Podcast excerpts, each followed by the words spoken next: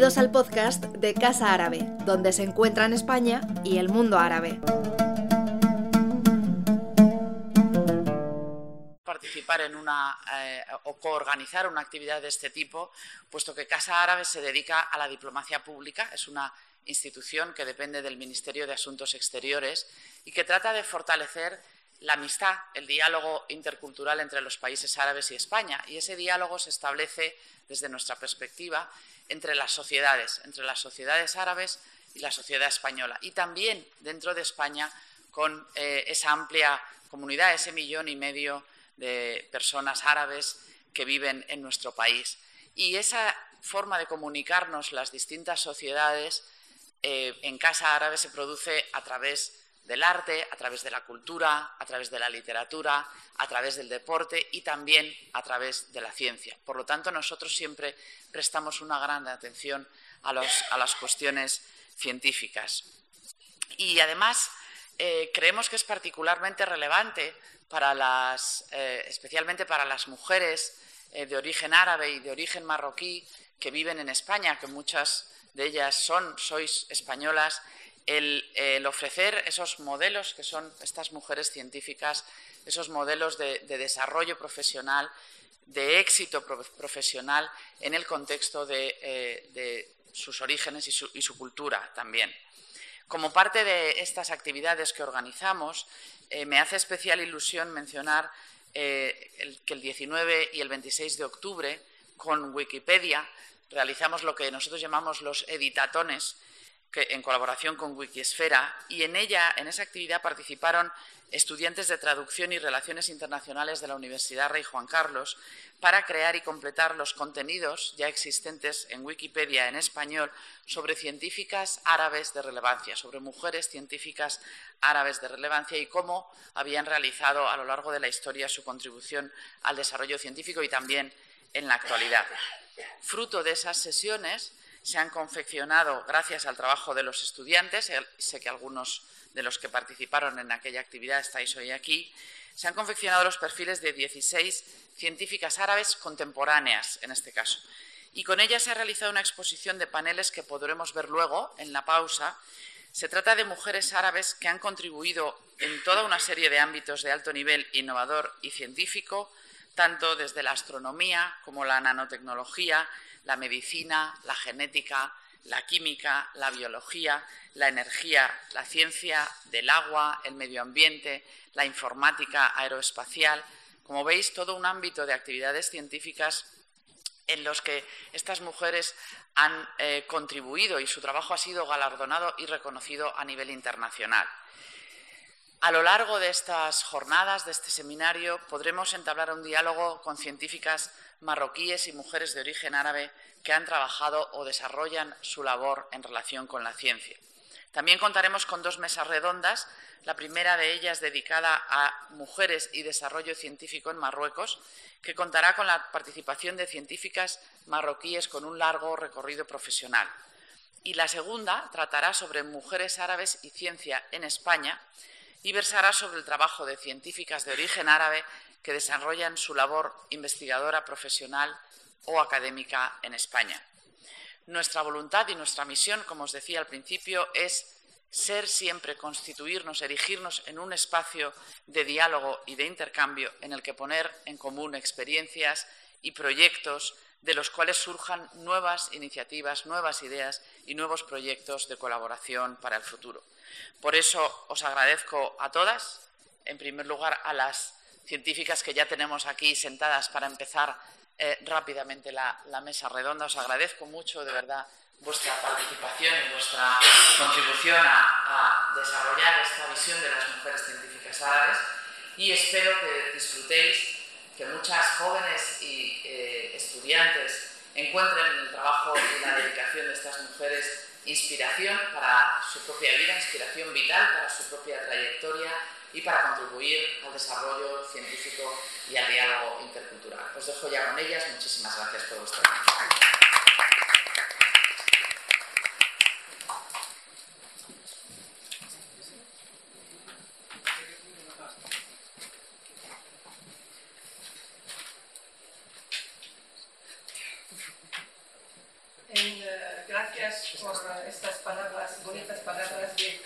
De Irene el Botofano. El botón.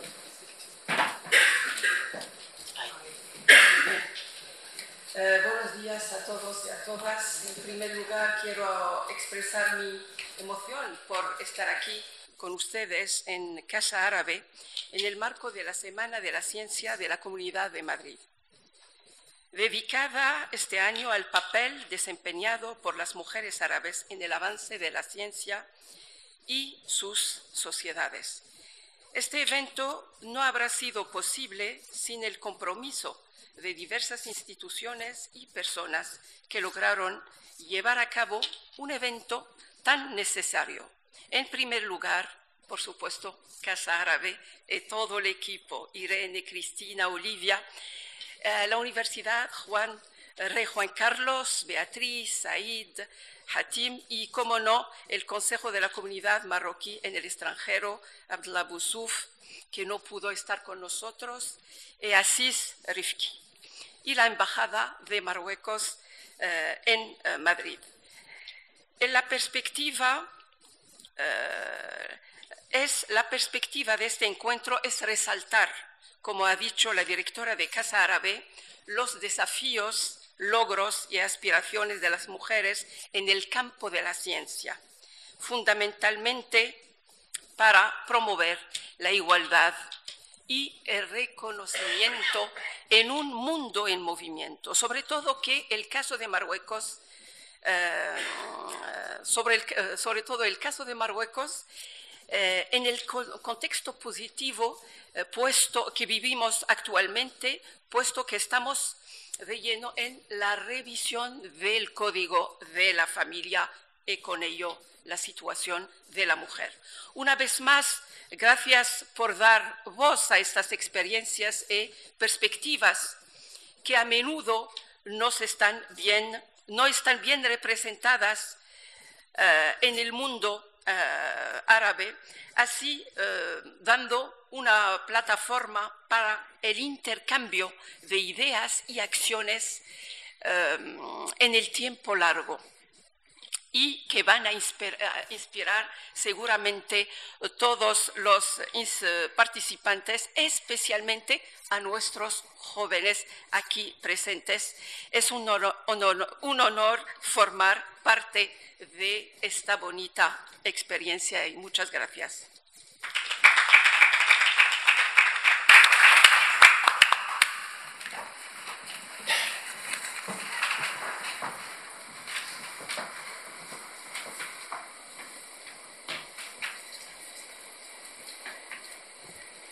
Muchas gracias. Eh, en primer lugar, quiero agradecer a las autoridades, a las, principalmente a Casa Árabe y, a las entidades que colaboraron en, este, la realización de esa jornada. Eh, yo vengo a, representación a la Universidad de Juan Carlos y en primer lugar quiero eh, agradecer especialmente a la profesora Beatriz Soto Aranda, directora del área de, árabes, de Estudios Árabes y Islámicos de la universidad, eh, gracias a ella, la verdad, eh, fue la promotora con, esa idea de realizar un encuentro con científicas árabes, eh, mujeres árabes y, marroquíes especialmente. Entonces es, es de especial reconocimiento, desde luego, su, su, trabajo y su implicación también en la coordinación con Casa Árabe. Asimismo, también quiero agradecer al director del departamento de la universidad. me vais a permitir leer el, nombre del departamento es un poco largo, es el Departamento de Estudios Históricos, Sociales, Lengua Española, Literatura, Filosofía Moral y Didácticas Específicas de, la Universidad de Juan Carlos, gracias a su disposición también y, a la buena eh, eh, disposición y también colaboración nos ha facilitado eh, todas, las, todas las medidas necesarias para, para que hoy podamos disfrutar de esta velada eh, así que simplemente es eh, un agradecimiento a la, Casa Árabe, a la universidad y también especialmente a ustedes por, asistir y también especialmente a los alumnos de, la Universidad de Juan Carlos, les agradezco que hayan asistido y, nada, espero que disfrutan de, esta, este encuentro y que aprovechen eh, la oportunidad de entablar ese, diálogo, esa conversación directa con esas realmente íconos de la, de desarrollo de la mujer científica en el mundo árabe y especialmente en Marruecos. Muchísimas gracias.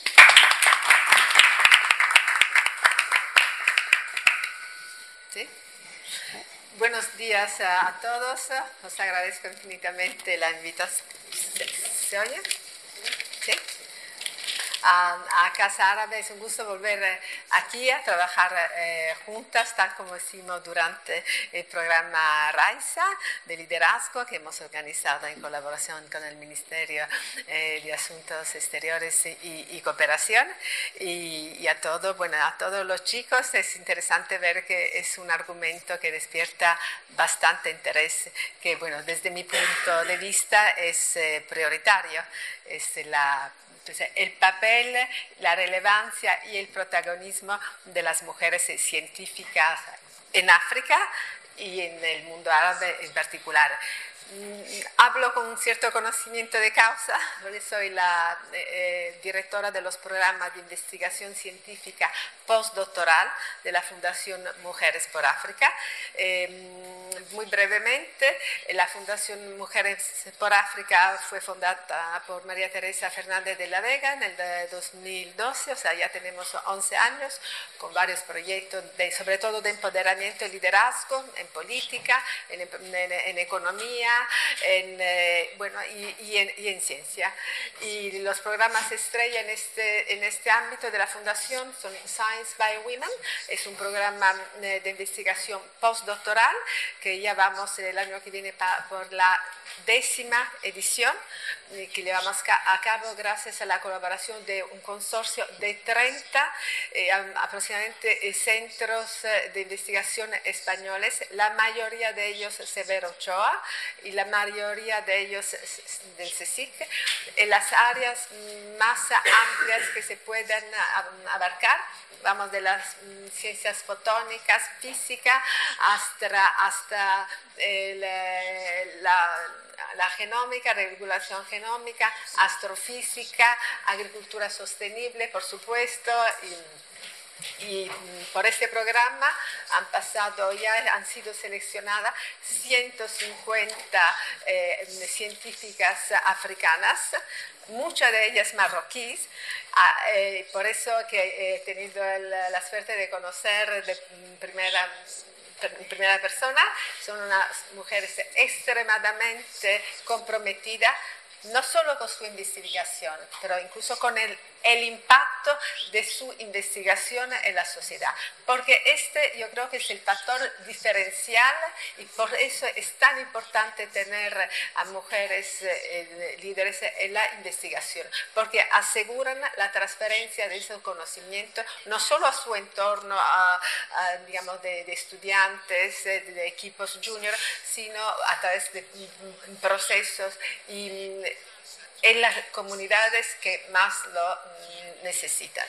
Y hablando con ellas, mm, le preguntamos cuál es tu mayor ambición, pues alguna dices quiero llegar a rectora, porque no, las apoyamos, pero también la mayoría, la mayoría dice quiero llevar em, que esos eh, descubrimientos puedan llegar a las comunidades. Y por eso incluso financiamos, tenemos todos los años un concurso de divulgación científica para que ellas puedan llevar esos descubrimientos y esta concienciación sobre sus posibilidades, tanto que mujeres o jóvenes mujeres o chicas que todavía están en la universidad, como ellas también pueden ser factores de transformación y de cambio. Eh, y tenemos otro programa de investigación científica doctoral y postdoctoral el primer programa de investigación científica intraafricana entre eh, Marruecos, la Universidad Mohamed VI Politécnica de, de, Marrakech, eh, la universidad, una universidad senegalesa de la región de Sine Saloum, para eh, científicas especialistas en agricultura sostenible y cambio climático. Este programa se llama Fuertes, Femmes unies ensemble dans la recherche, la technologie, l'environnement et la science. Todo eso por, decir que las he conocido a todas esas científicas africanas de primera persona y, todas me han impactado, de verdad que han, dejado una huella más allá de su excelencia personal, realmente por su motivación y, compromiso. Y la tenemos a todos los niveles, incluso tenemos, me decía nuestro, en el comité científico del programa, tenemos una gran física, una marroquí que raya el Cherkawi, normalmente tenemos una de cada, de cada país africano, ¿eh? porque y, entonces, y hablamos, organizamos mucho con ellas, talleres específicos de liderazgo, eh, jornadas, y sobre todo mm, ver un poco eh, cuáles son los desafíos, cómo podemos acompañarlas en, digamos, superar esos desafíos. Y, y, es por eso que os voy a preguntar algunas de esas eh, cuestiones que tienen efectivamente mucho que ver con eh, el liderazgo. Pero yo creo que antes de todo vamos a, escucharlas, cada una de ellas, que se presenten, porque tienen un currículum impresionante cada una. Clarida, adelante. Hola, buenos días. ¿Se oye bien? Bien. Espero que la traducción llegue bien. Ah, vale, vale.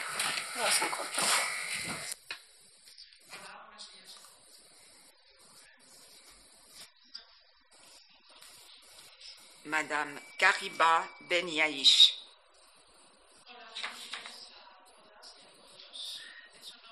Euh, c'est un encuentro. C'est un honneur. Soy, mi nombre es Farida Fassi. Yo, yo, soy física, soy profesora de la Facultad de Ciencia de la Universidad de Mohammed V de Rabat. Yo hice mi carrera en, en Tetuán y luego hice el, doctorado en Valencia, y luego hice varios postdoc en diferentes eh, países europeos. Yo soy, eh, digamos, mi especialidad es física de partículas. Pues eh, la física de partículas tiene como objetivo es comprender cómo funciona el mundo a su nivel más profundo digamos, más, la base eh, más básica. Entonces, para hacer eso, lo que hacemos es construir, digamos, descubrimos como los constituyentes elementales de la materia y de la energía, y también las interacciones entre la energía y la fuerza, y también la, digamos, entender, explorar la, la naturaleza del espacio-tiempo.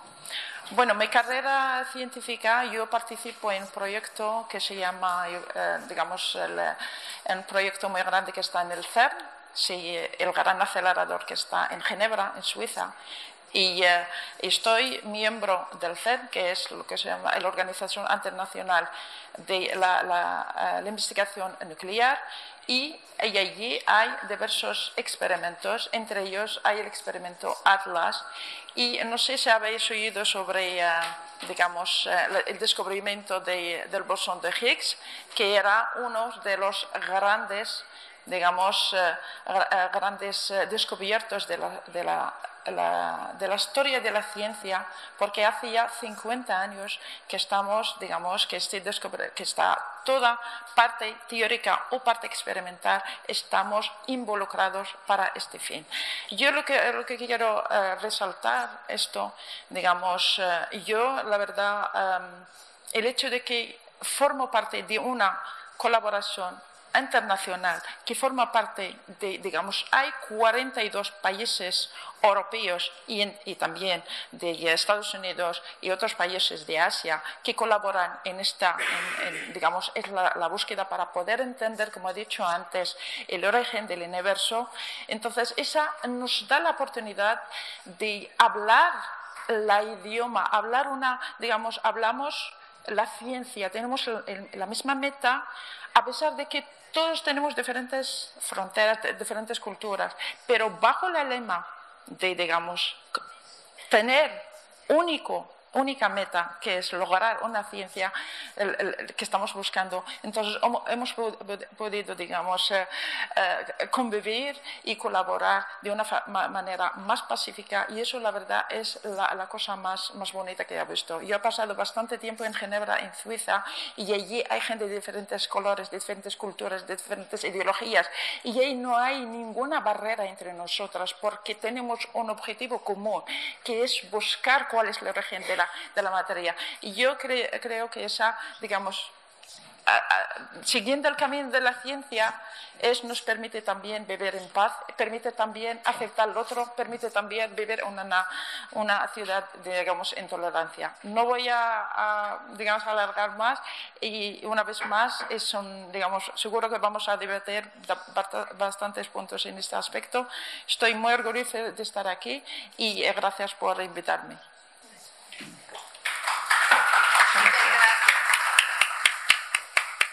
Intéressante. Samira. Ah, Joël, du coup. Euh, bonjour. Euh, je remercie d'abord les organisateurs pour l'invitation. Muchas gracias a los organizadores por haberme invitado. Mi nombre es Samira Fafi Kremer. Hice todos mis estudios en Francia. Llegué en Francia, tenía 18 años. Empecé por utilizar farmacia, después biología médica, después investigación y acabé con un doctorado de universidad sobre biología e innovación. Actualmente soy profesor de universidad y practico en el Hospital Universitario de Estrasburgo, laboratorio eh, de investigación médica de esta universidad. Mi especialidad virología médica. Enseño en la Facultad de eh, Estrasburgo y en Shanghái, en China.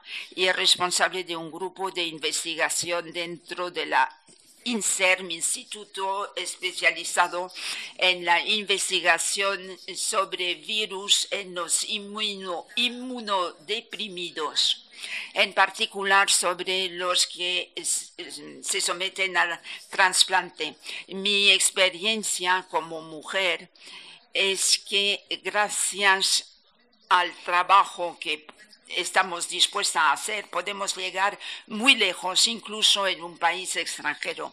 Y mi objetivo es empujar a las em, mujeres marroquí que quieren hacer una carrera de este tipo. Entonces establecí relación con Marruecos, la Fundación de Investigación Marroquí de Investigación que depende del Office Nacional del Fosfato y soy miembro de un comité de científicos internacionales venidos de Pensilvania, Harvard, Arabia Saudí y todos juntos intentamos promocionar la investigación gracias a intercambios entre Marruecos y el extranjero.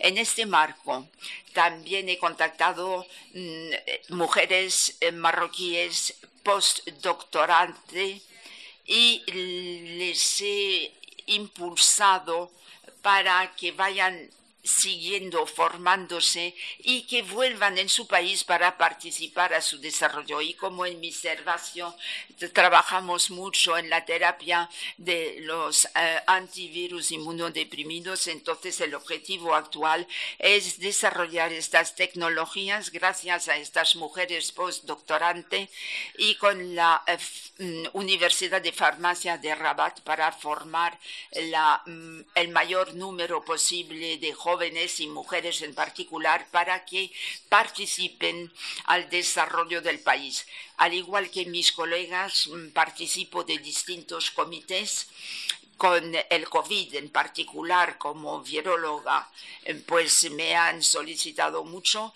Hemos desarrollado también interacciones con países del extranjero, mucho con Europa y Estados Unidos. Espero que tengamos más contactos con los países africanos y espero que lo vayamos a conseguir rápidamente. Y la oportunidad que nos dan hoy va en este sentido. Y estoy dispuesta a contestar a todas las preguntas que me quieran hacer.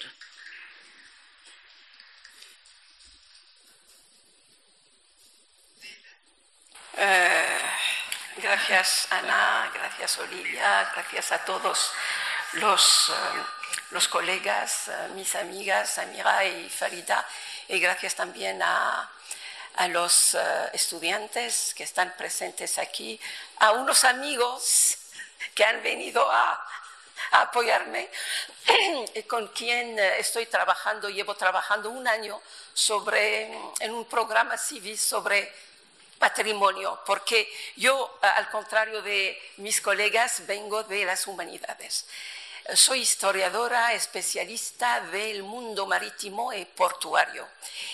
Hace, ya no cuento los años, pero eh, en el 92 había obtenido mi licenciatura en Marruecos, en la Facultad Ibn Tufail de Kenitra, y luego me fui a Francia para hacer mi doctorado en la Universidad de Caen Baja Normandía, eh, con un gran historiador, eh, un, alumno de un gran historiador, Fernand Brodel.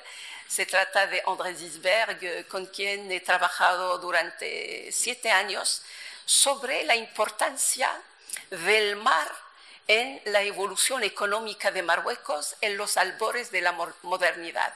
Me centré en los siglos XVII y XVIII eso fue el principio. Eh, el mar siempre está omnipresente en la historia del país, pero siempre se oye que Marruecos, eh, los marroquíes no tienen el pie, el pie marino y todas esas cosas pues hizo que yo me implique más en este tema de la maritimidad, la maritimité eh, de Marruecos, pero también siempre tengo en memoria la eh, perspectiva comparativa con los demás países del Magreb, Argel, Argelia, Túnez e Libia, pero también los países vecinos como pueden ser España, Portugal, lo que se llama el Mediterráneo Atlántico, porque al contrario de los demás países magrebíes, Marruecos lleva dos fachadas marítimas. Entonces tiene una doble cultura marítima en conexión con los países mediterráneos, pero también atlánticos. Eh, yo he tenido la suerte de seguir los pasos de los corsarios de Marruecos durante más de un siglo. estos corsarios al principio fueron extremeños de Hornachos, un pequeño pueblo que fueron, eh, que se han instalado en la capital de Marruecos, el Rabat, que en esa época llamamos eh, Sale en Nuevo, y de ahí empezaron una actividad corsaria, lo que se llama la violencia marítima, pero con ella eh, comercio, comercio de los hombres, lo que se llama la economía de la rançon, la, la economía de rescate, porque hubo, con el corso hubo muchos cautivos en el Magreb. Estos cautivos entran en un siglo de negociación.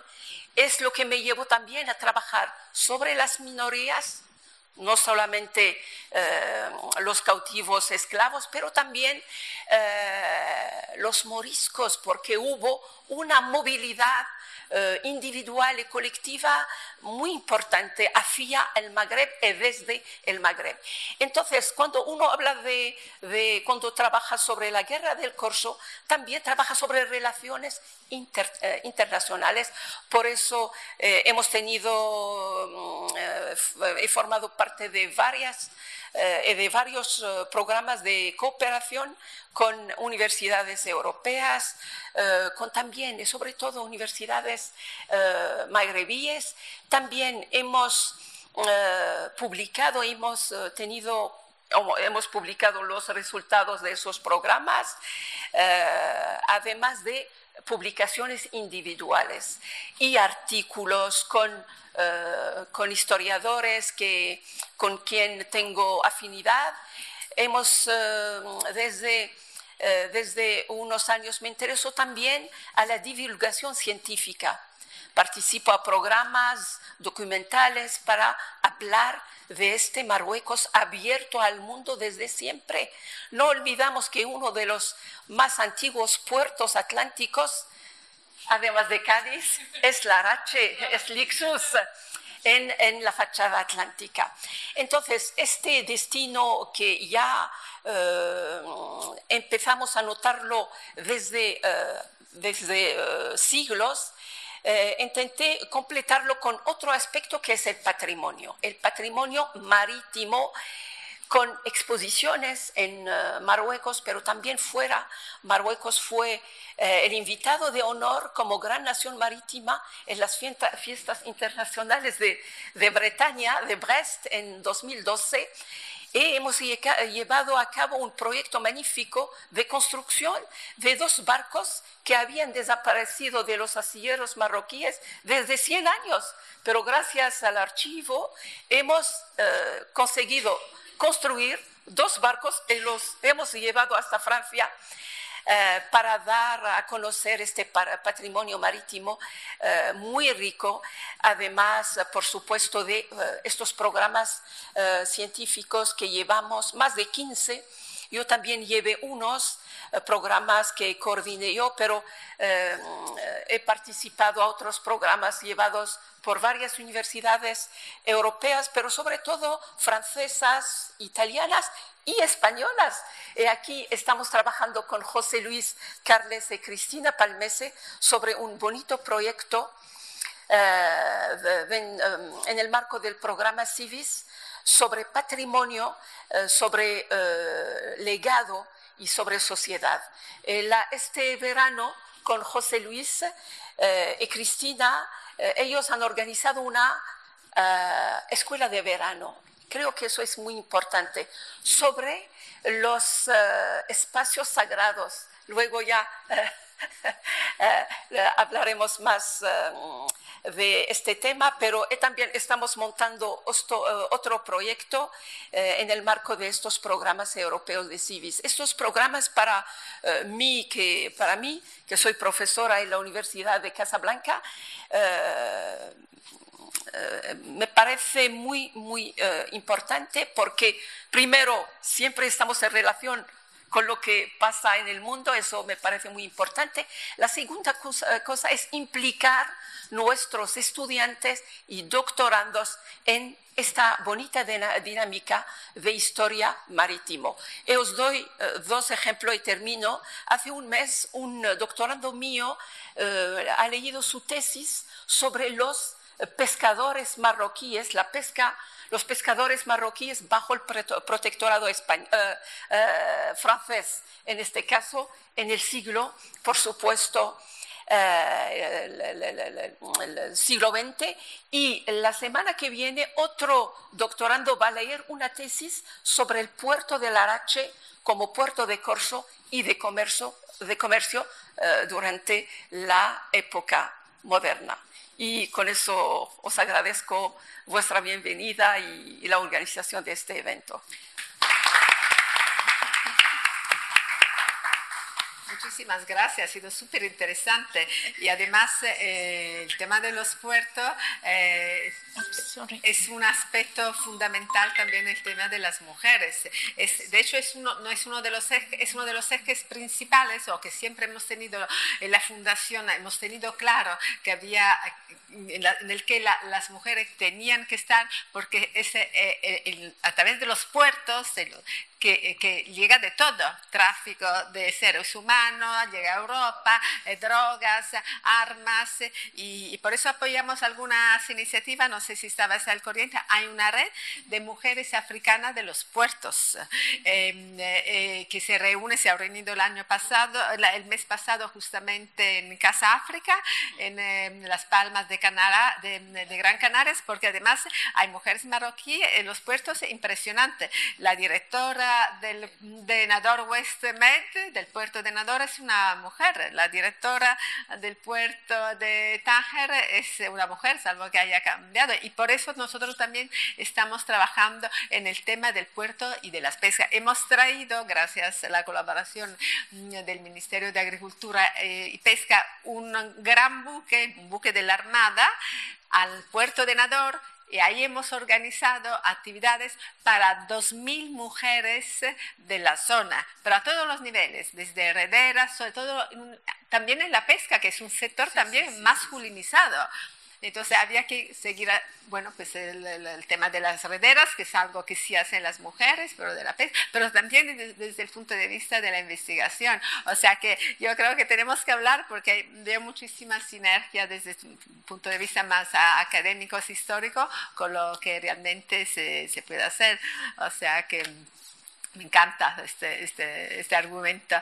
Eh, pero bueno, vamos a hablar un poco, de, un poco de los desafíos, o sea, del gran problema que tienen, siguen teniendo las mujeres de la ciencia en el Magreb, en Europa y en, todo el mundo, porque es verdad que, el, el, número de investigadoras, bueno, de científicas va aumentando, pero cuando llegamos pues a los puestos de decisión, pues es como una pirámide, ¿no? Se va, se va estrechando. Entonces quería preguntar a cada una de vosotros, ¿cuáles creéis que son las estrategias que habría que poner en marcha para que las voces de las mujeres mm, se puedan ahí, oír ahí en las instancias de, las, de, toma de decisión, desde, desde donde luego salen las políticas públicas y las prioridades a nivel nacional.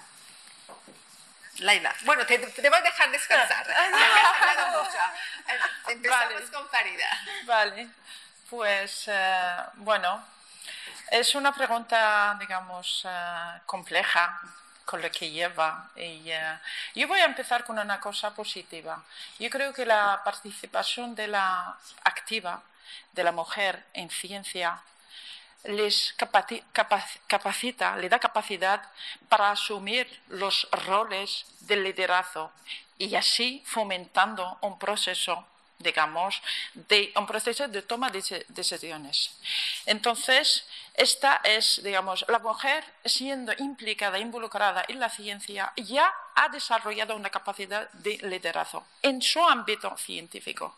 El problema viene ahora que la participación de la mujer, en, digamos, empezamos de para tener liderazgo que tendrá un impacto, un impacto político esa es, ahí está, el impacto político a la hora de distribuir los recursos financieros y tomar, digamos, financiación para sus propios proyectos y para financiar sus propios estudiantes. Ahí está el tema. O, por ejemplo, las mujeres, dar, a la mujer la oportunidad de formar parte de comisiones, que sean comisiones de, eh, digamos, eh, para contratar o comisiones para coger, eh, digamos, estrategias de eso. Allí encontramos un obstáculo real que sufrimos de esto. Entonces, la igualdad de género en la liderazgo sigue con problemas. Es un desafío. Y derribar las barreras que dificultan la participación de la mujer en la ciencia es como una consecuencia. Entonces, las mujeres hacen un enorme, enorme digamos, eh, trabajo involucrando. Por ejemplo, yo puedo hablar desde el punto de vista de, física que hay, hay digamos, yo empecé en el 96, la participación de las mujeres era rara. Eh, en el CERN había cuatro, cuatro mujeres, entre ellos era yo y con Panuelo, ¿eh? que era una cosa, pero fíjate la cosa que era más, más extraordinariamente, fui yo la primera mujer que entré en el CERN con Panuelo y a pesar de tener una mente abierta y aceptar lo otro como sea porque son gente científica, tienen una mente que acepta con, las discusiones, no era ningún debate por qué llevas eso o por qué le llevas eso. Solamente nuestro objetivo era debatir sobre lo, que, lo que tú sabes, competencia. Pero, entonces lo que quiero decir, bueno, hemos recorrido bastante camino en la ciencia, sobre todo en física, que es, es como he dicho que requiere. Pero a la hora de formar digamos, eh, eh, de formar parte y tener el liderazgo, es, sigue siendo un desafío. A nivel europeo, muchísimas cosas han hecho, digamos, muchísimas medidas políticas que han tomado para exigir la paridad, cosa que si yo voy, vengo a hablar de Marruecos, eso lamentablemente está, hay que seguir abogando y luchando. Entonces, la mujer, estamos implicados en un proyecto extremadamente importante, pero la visibilidad de la mujer allí eh, no es lo que realmente merece si tenemos en cuenta que hay que inspirar a otras generaciones. ¿Sabes? Porque yo creo que como científica tengo la responsabilidad de hacer mi trabajo como científica, pero también tengo la responsabilidad de incorporar más más chicas, porque no hay que desperdiciar el talento. Entonces, pero eso lleva, hay que tener un proceso, un proceso y hay que tener una política que respalda esto. Entonces, es bonito debatir, es bonito sacar las cosas, es bonito hacer, pero yo, yo como profesora, lo que estoy viendo hace ya 10 años, vi que el porcentaje de las mujeres, de las chicas, es altísimo. Digamos, el porcentaje de las chicas que aprueben es más que los chicos. Entonces, estamos como país preparados de incorporar toda esa gente formada, pero entonces, eso es lo que requiere que las mujeres que han recorrido un bastante camino científico, político, entonces, que se incorporan a, digamos, al liderazgo para asegurar que esas generaciones futuras tendrán también un hueco y, tendrán una voz que, puede seguir eso. Yo, yo, simplemente para terminar este punto y dejar el, digamos, el, abanico para mis compañeras y amigas a responder yo creo que la ciencia es la base de todo. Sin ciencia no hay progreso. Y yo creo que tanto la mujer como el hombre tienen que formar parte de este, de este progreso, de ese proceso digamos, eliminar o discriminar a la mujer para no darle la oportunidad que, damos al hombre, yo es mi lucha. Y yo sigo luchando, abogando para que tengamos todas las mismas condiciones, tanto hombre como mujer, para para que cada uno participa con su talento, con su ambición. No hay que dejar eso. Y además, si, por ejemplo, mantenemos el formato que tenemos y mantenemos la, eh, cómo está la cosa ahora, entonces no hay una distribución equitativa respetar los recursos, respeto a, a, eh, tienes una implicación muy, en general muy negativa. Entonces, para resumir mi punto, yo creo que el liderazgo de la mujer, la mujer es capaz, tenemos capacidad de liderar, porque somos muy presentes en nuestro ámbito. So, lidemos. Yo, por ejemplo, yo soy, eh, soy, digamos, coordinadora de un grupo del CEN, coordinadora de varios, participo en bastantes comisiones. Entonces, esa, esa capacidad las tenemos, pero esa capacidad como científica tiene que transmitir a la capacidad política para que tenga un impacto, porque las decisiones se toman políticamente, a pesar de que hay una visión científica. Y termino punto.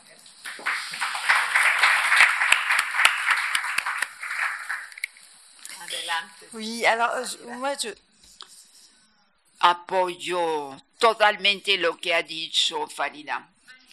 Seré muy pragmática. A pesar de todos los progresos realizados para la equidad entre hombres y mujeres, pues hay que decir que la mujer tiene que tener más estudios, más diplomas para conseguir al mismo nivel que un colega masculino. Lo que va a favor de la mujer es, como lo ha dicho Farida, es que cada vez hay más chicas que se interesan por la ciencia, entonces llegaremos a ser mayoritarias y entonces eh, nos tendrán que dar puestos de responsabilidad y el desafío actual es divulgar esta información, decir claramente que una mujer puede ser líder.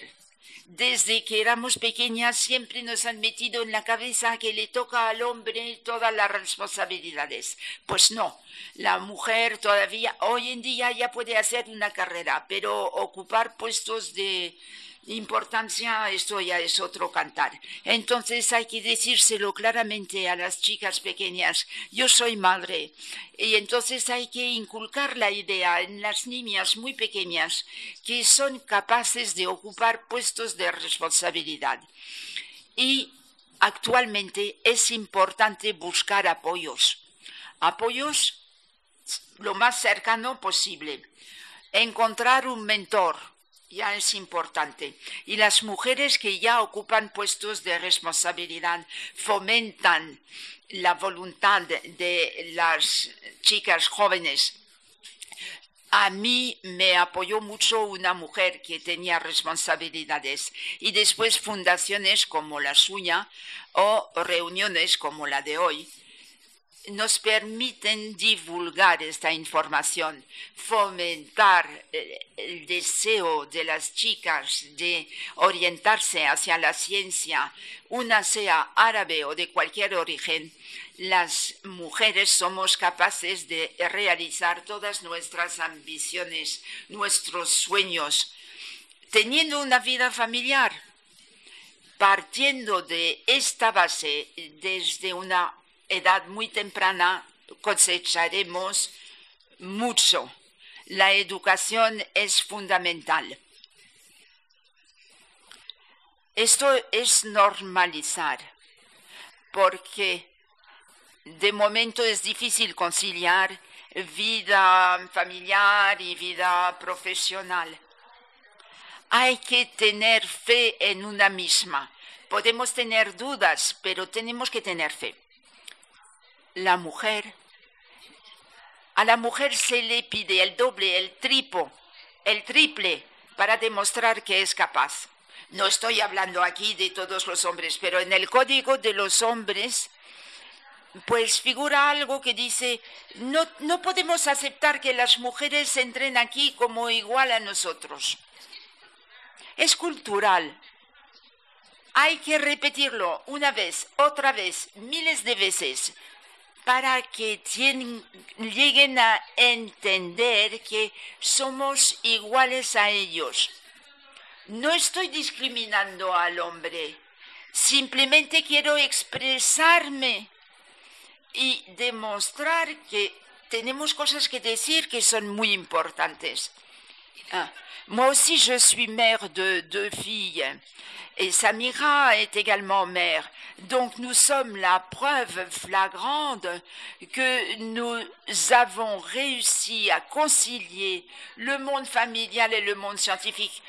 Nous sommes peut-être des modèles à suivre, mais je crois qu'il y a là un facteur culturel. Il faut rendre les gens conscients de cette égalité et agir dès le plus jeune âge avoir une éducation active pour éliminer cette discrimination entre les hommes et les femmes au niveau professionnel.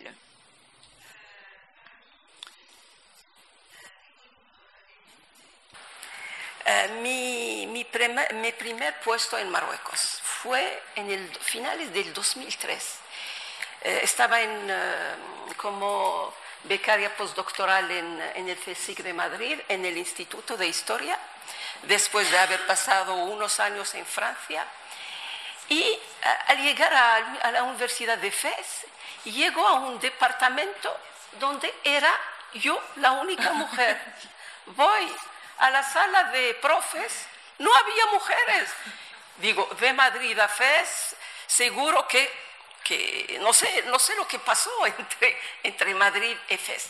Pero luego, eso, eh, por eso me fui, me fui a buscar otra ciudad, otro ambiente, porque era un ambiente bastante, para mí, que crecí en, en Marruecos desde, desde, siempre y nunca he tenido, eh, digo, problemas eh, como mujer desde mi infancia, siempre con chicos, chicas.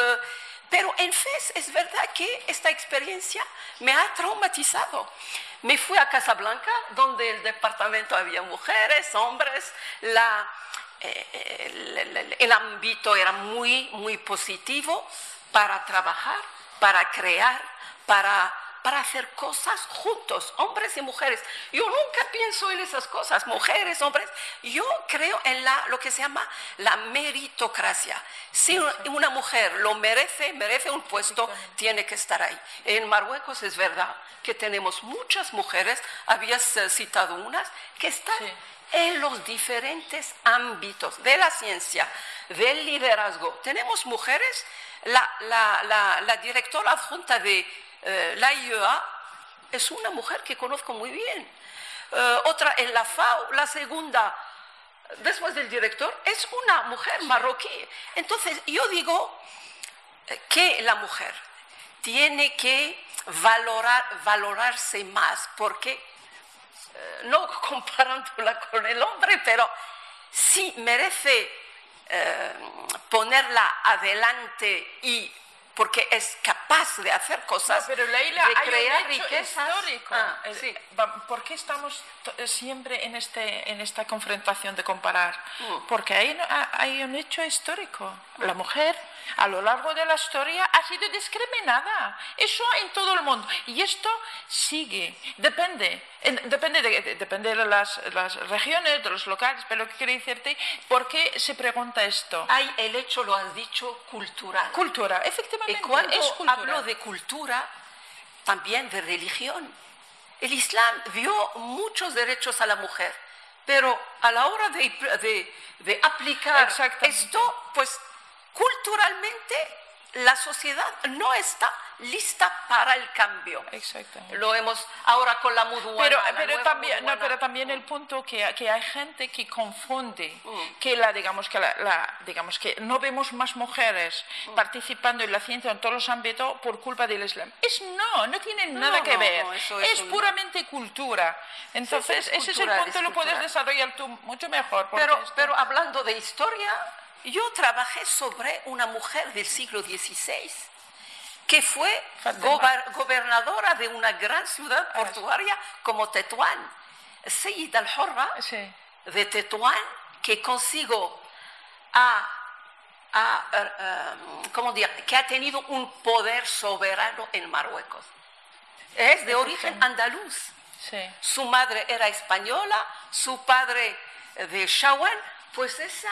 Esa Horra. Eh, sí. No, no, esa, esa mezcla dio, eh, dio luz a esa mujer estupenda que pasaba su, armaba navíos para corso, eh, tenía citas con otro gran corsario que venía de Argel, que se llama eh, Barbarossa, que lo- no conoce al famoso Barbarossa, se daban cita en Peñón de Vélez, la famosa isla del Mediterráneo, y trabajaban juntos para futuras operaciones corsarias. Es decir, el sultán de Marruecos en esa época cuando eh, quería hacer eh, la boda, la boda no se hizo en la capital. Es la primera vez que el sultán de Marruecos, a principios del siglo XVI, se traslada a Tetuán para hacer la boda. Una, hablo de hace 400 años. Hay mujeres excepcionales en la historia de Marruecos. Desde el Caína, de- el-Fihri. Fátima el-Fihri, la que construyó la, La primera, primera. universidad en el mundo, es una mujer. Es una mujer. En FES.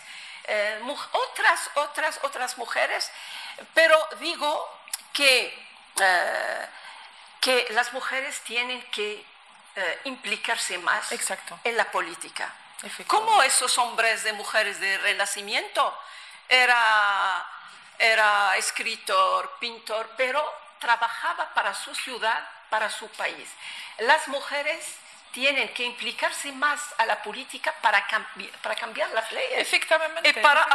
avanzar. Porque ahora mismo en el gobierno no sé cuántas mujeres Claro, tenemos. exactamente. Tenemos, tenemos Por ejemplo. embajadoras, como aquí en, en Madrid. Tenemos una mujer embajadora. Embajadora. Eso es muy nuevo en Marruecos y tenemos, creo, porque lo de, estoy por lo de la mea culpa, tenemos que trabajar de manera dif- diferente y comu- comunicar más sobre lo que hacemos, Hacemos. porque hacemos muchas cosas. Como has dicho, somos muy polivalentes, eh, tocamos prácticamente a todo, entre la casa, fuera, la, la universidad. eh, pero es verdad que Estamos en un Marruecos que está cambiando mucho. Y, de una velocidad tremendamente rápida y, hay que ser presente. Lo que has dicho, todo el trabajo que hacemos desde el punto de vista científico no tiene impacto, digamos, político. Porque eso impacto político, ¿qué quiere decir? Que tenemos que tener leyes que garantizan la igualdad de género. La igualdad de en todos los ámbitos. Ahí, por ejemplo, España ha recurrido bastante tiempo. En España, porque eh, España, por ejemplo, gracias a las leyes que garantiza que hay que tener tantas mujeres como eh, la paridad, entonces también la lucha era larguísima, ¿no? la lucha de, digamos, la igualdad de género aquí en España. Entonces, yo creo que allí, pero la mudawana que has dicho tú antes, que es muy importante, que digamos, hay una voluntad de rey de, política, no sé, pero hay una voluntad de rey que es eh, muy, muy importante. Yo lo veo muy importante, ese cambio del Mudawana desde el punto de vista de dar más oportunidad a la mujer. Y con todo eso hay que acompañarlo con leyes, digamos, para dar visibilidad a las científicas, porque esas científicas van a ayudar a incorporar esas, esas chicas y esas mujeres futuras que tienen, digamos, como he dicho, hay realidades. La realidad es que el porcentaje de las chicas es más altísimo comparando con los chicos, entonces hay que darles cavidad, cavidad desde el punto de política y también cavidad para que tendrán papel, responsabilidad a acoger ese país y ir con ese rumbo el rumbo de desarrollo que está viviendo Marruecos, que es extremadamente importante. Desde, si vemos la infraestructura en Marruecos, es tremendo lo que está pasando. Pero también hay que hay que, hay que involucrarse, hay que desarrollarse el ser humano. El ser humano porque es lo que tiene que, llevar todas esas revoluciones, ¿no? Digamos, no es de acompañar, es ser, a tener una responsabilidad para garantizar que lo que todas las metas, los objetivos que ponen Marruecos sí que podemos alcanzar, involucrar tanto mujer como hombre. Sí, eh, en realidad, porque es importante que haya mujeres científicas. ¿Cuál crees que es el, solo que es el papel o los papeles cruciales de las mujeres científicas, de la, de la ciencia para el desarrollo, que pueden aportar? ¿Por qué tienen que estar ahí las mujeres? Aparte porque es, es, un derecho humano. No, exacto. Yo, yo, eh, esa yo la, la, primera, yo puedo contestar simplemente, como he dicho antes, la ciencia es, eh, la ciencia es la base de todos. Entonces, como la ciencia es la base de todos, entonces, tanto mujer como hombre tiene derecho de recorrer, de, digamos, digamos, involucrarse para desarrollarse como científico. Ahora bien, el hombre lo tiene el camino abierto. Entonces, dependiendo de la ambición del hombre, puede llegar donde quiere llegar. No hay obstáculos. Respecto a la mujer, yo creo que es un punto fundamental, sobre todo en mi experiencia. Yo creo que la educación porque la educación tiene diferentes niveles. Hay la educación a nivel de casa, digamos, es la primera educación que es maternal, y educación social y educación, digamos, de las instituciones. Yo creo que las tres, esas las tres, tres pilares forman parte de la estructura de la persona. Entonces, por ejemplo, en mi experiencia, yo, mi, mi padre, yo he sido educada en una casa que mi padre siempre nos ha tratado, somos tres chicas y tres chicos, siempre nos ha tratado, tanto hombre como, me habla a mí como me habla con mi hermano. Nunca jamás he sentido en mi casa una discriminación, nunca. Y si, por ejemplo, siempre las cosas que nos dice mi padre es, hay que, hay que ser libre con principios. Siempre, esa es A pesar de que mi madre, yo digo, es mi padre, mi madre siempre, si salimos, si yo me quedo con mi amiga, durmiendo, no sé, si empieza a chillar, porque es. Y mi padre sale y, me defiende a mí. Me dice, yo sé, mi, hija, como es, tiene principios y sabe tomar decisiones lo que tienes que tomar. Yo he mamado esa cultura. Por eso me, me choca Sinceramente, me choca cuando me dices el hombre tiene que, tratarlo diferentemente con la mujer, porque yo no he sido educada de esa forma. Yo he sido educada de una forma libre. Tengo que ser primero libre, pero que en principio es porque convivo con personas y tengo que ser tolerante hacia cierto punto. ¿Sabes? Eso, es lo que he querido. Entonces, esa, esa educación de, básica de casa es lo que da el digamos, es lo que da el grano fundamental. ¿Sabes? Porque luego, porque yo eso lo siento en mis estudiantes. Mis estudiantes tienen complejos que esos complejos hay que tratarlo a nivel de casa. No es ni escuela, ni la universidad, ni nada. Porque es, es, la, es la, digamos, la parte más, eh, más, eh, eh, más fundamental de, de, la persona. Y luego viene la escuela, porque la escuela te enseña bastantes cosas, digamos, pero la, la casa es la primera que tiene. Y luego la casa, luego la universidad.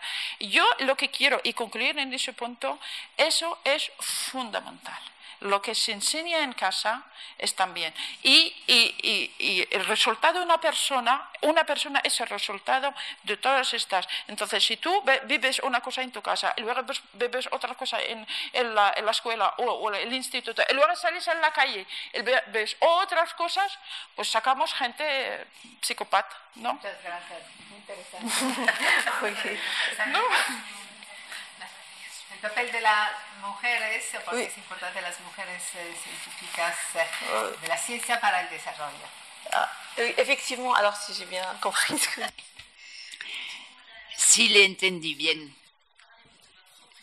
La familia es muy importante, sí, la educación que se recibe. Yo estaba en una familia de mujeres y nuestro padre siempre nos ha apoyado, pero la que más nos apoyaba era mi madre mi madre era muy brillante en la escuela, pero tuvo que dejar la escuela porque la querían casar y siempre lamentó no haber podido estudiar.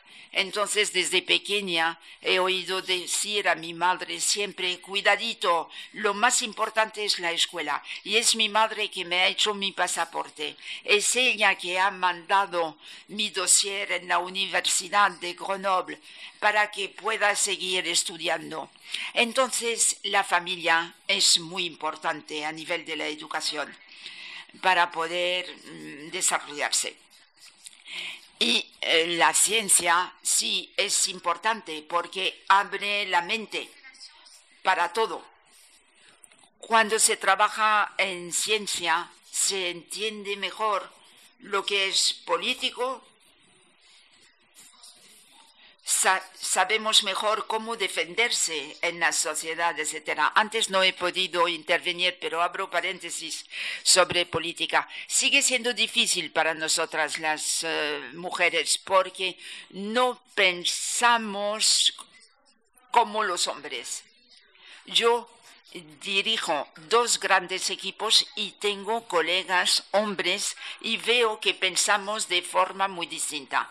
Las mujeres queremos que las cosas vayan hacia adelante. La mujer nunca pone su ego primero. No nos interesa tanto ser jefe. Eh, tenemos que hacer cosas que nos interesen. Y para mis colegas hombres, pues es más bien al revés. Primero soy yo. Yo soy el jefe. Y después lo que yo voy a hacer. Y nosotras, mujeres, tenemos que encontrar cómo vencer este ego masculino que bloquea todo. Muchas veces abandonamos y las cosas no progresan porque eh, empezamos a discutir con argumentos que no llevan a ningún sitio. Hay muchas muchos hombres que les gusta mucho oírse hablar, oírse a sí mismo. Esto lo hacen mucho menos las mujeres y no sé, no sé cómo tenemos que eh, proceder para no perder terreno con relación al hombre, pero sin renunciar a nuestra forma de ser. Claro que hay que hacer un esfuerzo. Ah, nous devons faire porque seguimos con unos manuales escolares donde vemos a la mujer en la cocina preparando la cena, el hombre leyendo su periódico, aunque los tiempos han cambiado, lee su periódico en el teléfono. Pero estos eh, estereotipos tienen la piel muy dura. Entonces, el cambio tiene que venir de la, la infancia de la familia, pero también de las instituciones implicadas. Hablo del Ministerio de Educación Nacional, de los medios de comunicación. Siempre la mujer en una eh, en un entorno muy eh, negativo. Pero eh, hablando de la experiencia de mi universidad, hace dos o tres años teníamos una presidenta mujer, una de las primeras presidentas de universidad, la universidad más grande de Marruecos, son unos 130 mil estudiantes, una primera. Teníamos una segunda en eh, otra universidad, CETAS, que es más pequeña. En nuestra universidad tenemos 19 establecimientos. No había ninguna mujer decana de, o directora de, de, facultad o, instituto o centro. En los laboratorios, creo que tenemos 129. Creo apenas tenemos 9 o 10 directoras de laboratorio hay un problema, hablabas de esta pirámide. Es verdad, al principio nada. Tenemos, uh, hay muchas mujeres en todos los ámbitos, pero para uh, poder, digo, poder llegar a un puesto uh, de responsabilidad. sí, sí, es, es muy, muy duro. Aunque ahora hay lo que se llama la, la ¿cómo se llama?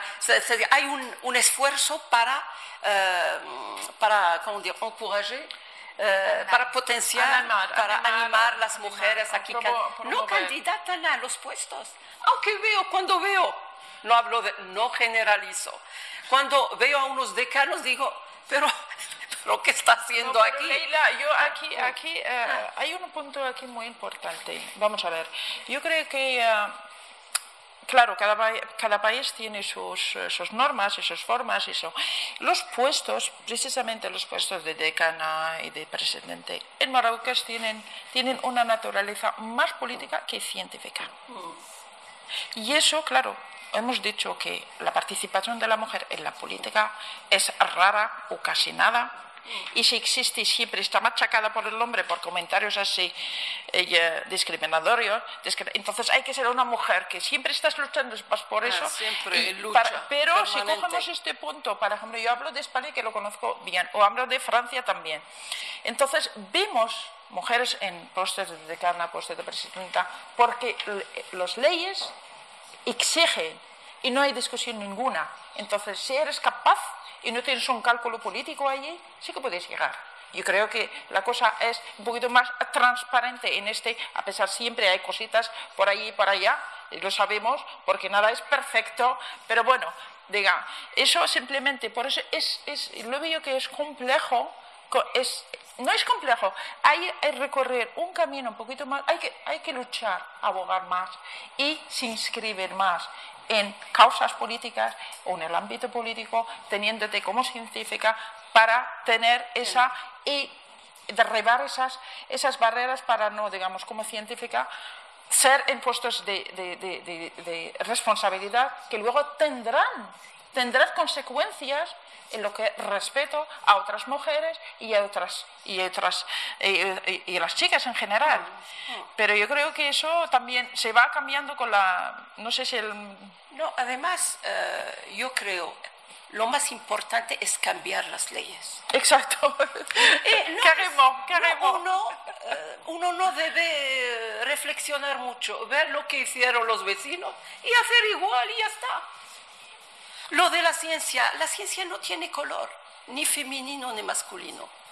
Cuando uno está trabajando, no sé, no, no sé, para mí la ciencia es eh, algo que cambia eh, la humanidad y eh, no tiene color. Eso me parece muy importante de señalarlo. Pero digo, digo, en Marruecos estamos esperando esta nuevo, este, estas nuevas leyes, esta, este nuevo código de la familia. Eh, están llevando a cabo, creo, grandes eh, eh, juristas, pero también sociólogos, etcétera, etcétera. Vamos a ver lo que va a pasar. Pero seguro, como estamos en un mundo el movimiento, Marruecos no tiene elección. El mundo ha cambiado. En un mundo globalizado, las leyes tienen que cambiar. Y las, otra cosa muy importante es que la, yo siempre vuelvo a la religión. Son casi solamente los, los hombres quienes están eh, interpretando los textos. Un texto se puede interpretar de, de varias maneras, pero como las mujeres no están ahí eh, para leer para y participar. participar en esta interpretación.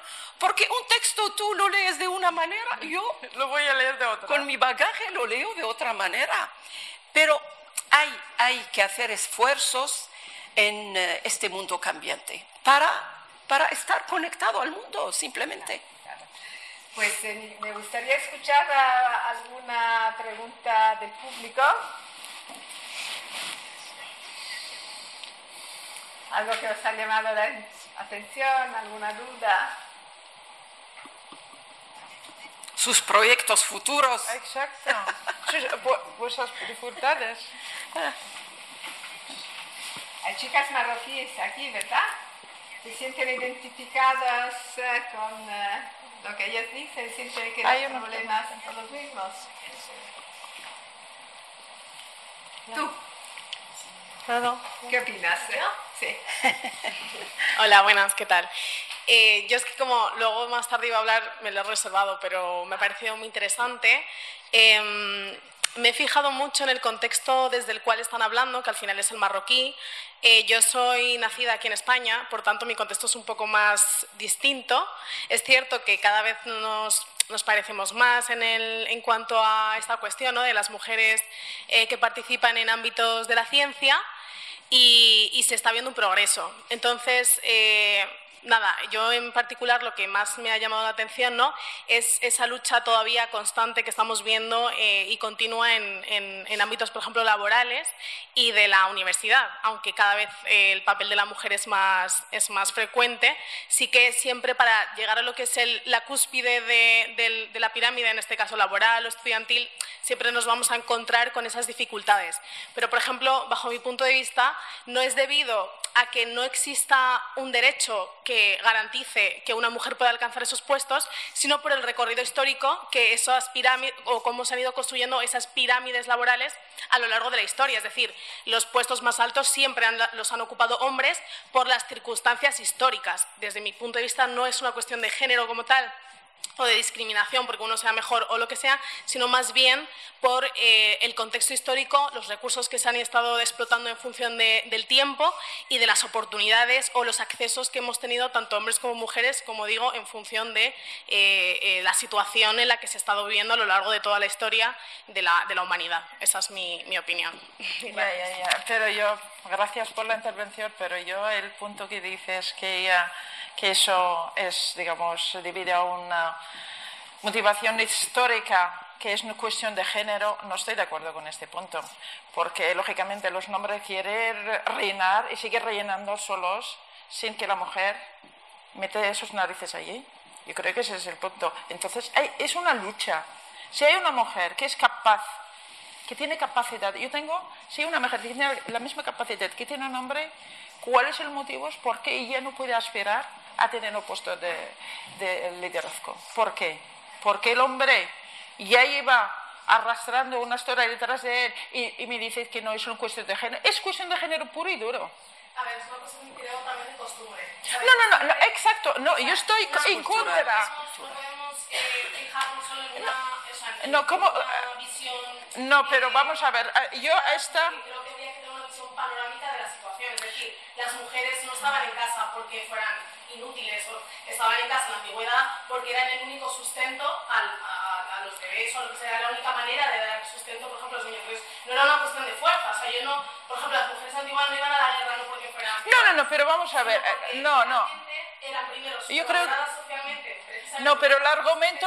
No, perdona, no, no, no, no estoy de acuerdo completamente con este argumento. De hecho, estoy luchando este argumento. No, perdona, no, hay una realidad y la sociedad se tiene que adaptarse. Hay una realidad nueva y esa realidad ya tiene bastantes años, que ahora hemos recorrido bastantes años. Y me dices que eso persiste porque es históricamente ya lleva, no. Es una cuestión de género, desigualdad de género, que, que, está, que está establecida, bien establecida, que hay que luchar de cambiar. Tienes personas que sean hombres o mujeres que tienen capacidad de, llevar una responsabilidad adecuadamente, ahí está. Entonces, tenemos que asegurar que tanto mujer como hombre puede asegurar, no es solamente con palabras o debates así que no tiene un impacto real. Entonces, tenemos que adaptar nuestras, nuestras leyes, nuestras políticas para, para digamos, digamos que tantos hombre y mujer tendrán la misma, la, misma, la misma oportunidad. Pero yo, el punto que me ha realmente me ha impactado es decir que el hombre está en el pico porque no es cuestión de género. No, esto no, perdona, esto no. Bueno, me gustaría escuchar cómo los hombres y chicos tienen que ser nuestros aliados en esta Por lucha. supuesto. Tenemos que contar con ellos. Entonces me Una lucha conjunta. Un testimonio de un chico. Eh, yo tengo una pregunta bastante corta. Eh, lo primero de todo es que he llegado tarde, entonces tampoco he podido enterarme de todo. Mi pregunta era para ti, eh, eh, Leila, perdona, es que no, no veo bien desde aquí. Eh, yo quería saber qué era para ti, has dicho que estabas a favor de la meritocracia. Eh, de la meritocracia. La meri- eh, sí, sí. Mm. Quería saber cómo para ti se aplica la meritocracia en el feminismo. Quería saber cuál es tu concepto de meritocracia. No, que para mí, por ejemplo, se habló de puestos, que el mejor gane, que sea mujer u hombre. Si la mujer, la mujer merece eh, este puesto, pues que lo gane ella. Si es el hombre, yo prefiero que alguien sea competente a, a un puesto público que venga una mujer que no tiene capacidades y la ponen ahí per- por lo de la igualdad de género o no sé qué, paridad. No, no, no, no, no. Que eh, estamos un países en vía de desarrollo y todo el mundo tiene que estar implicado, mujeres como hombres, en esa nueva dinámica. Digo, eh, la competencia no tiene que tener un color. Exacto. Que el mejor gane y llega. No tienen que ponerles las trabas. ¿Por qué? A las mujeres, porque es una mujer. Pero si merece el puesto, pues. Pero el problema es cultural. Luego.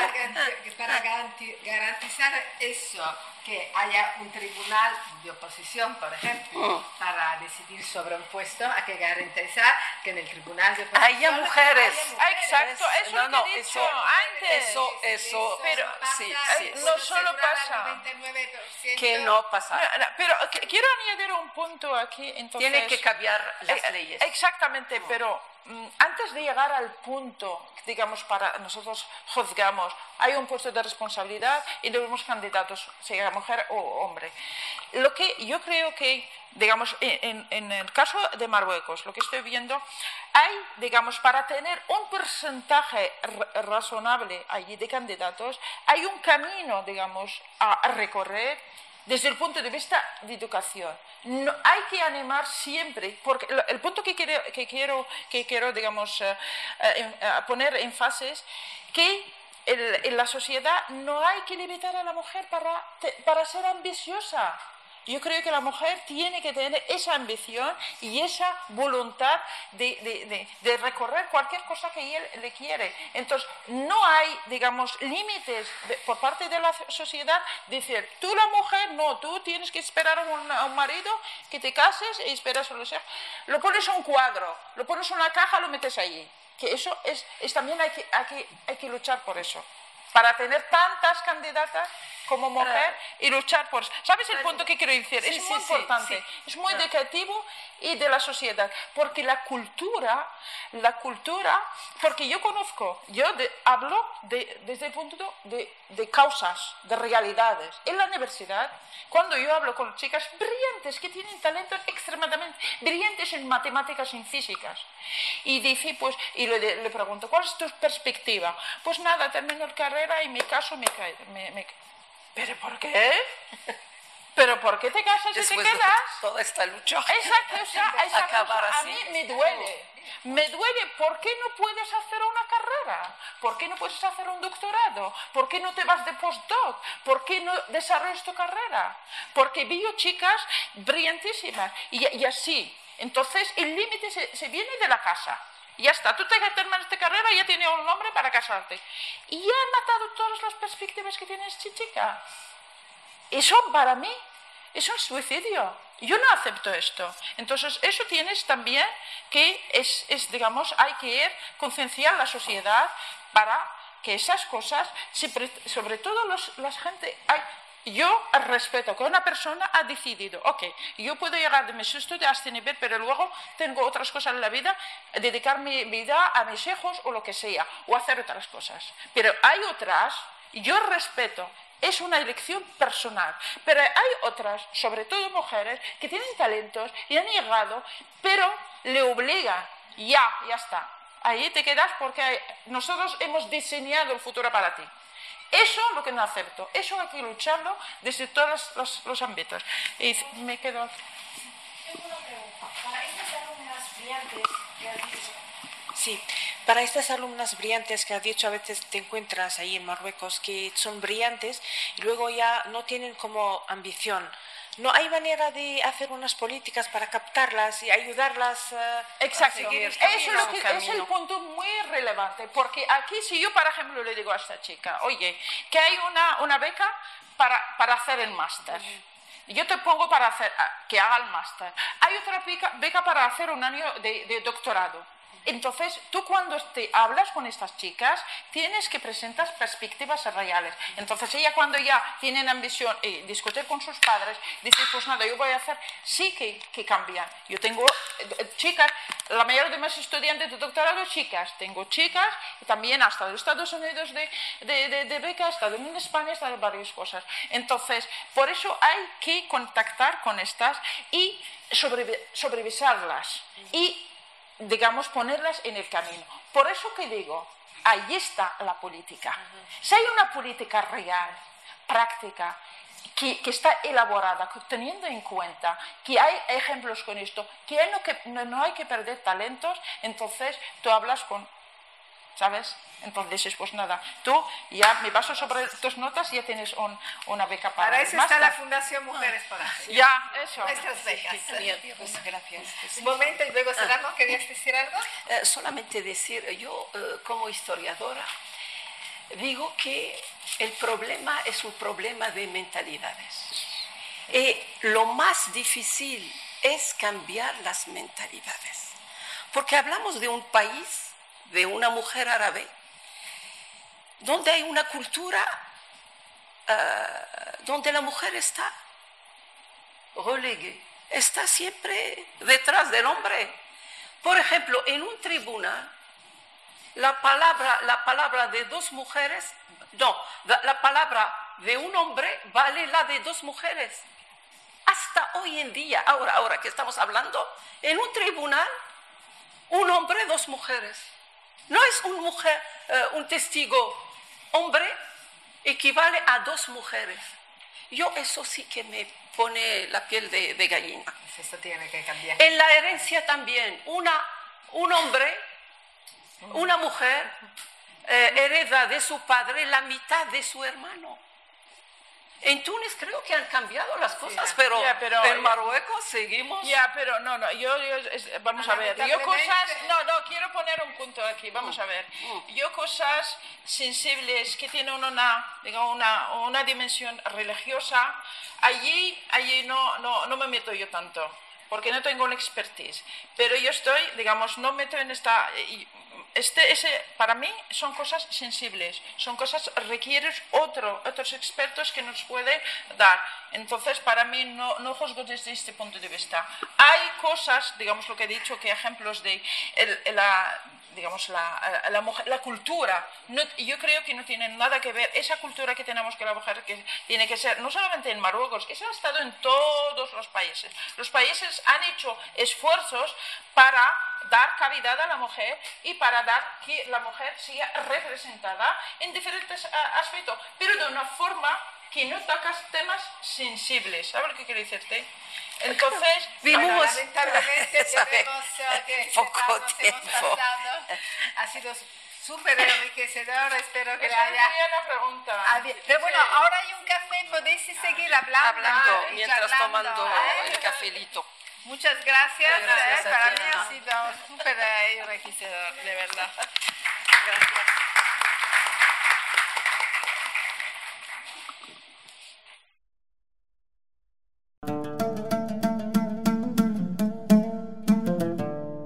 Gracias por escucharnos. Si quieres estar al corriente de todas nuestras actividades, consulta nuestra página web en www.casaarabe.es. También puedes seguirnos en nuestros canales en las redes sociales en Instagram, Twitter y Facebook.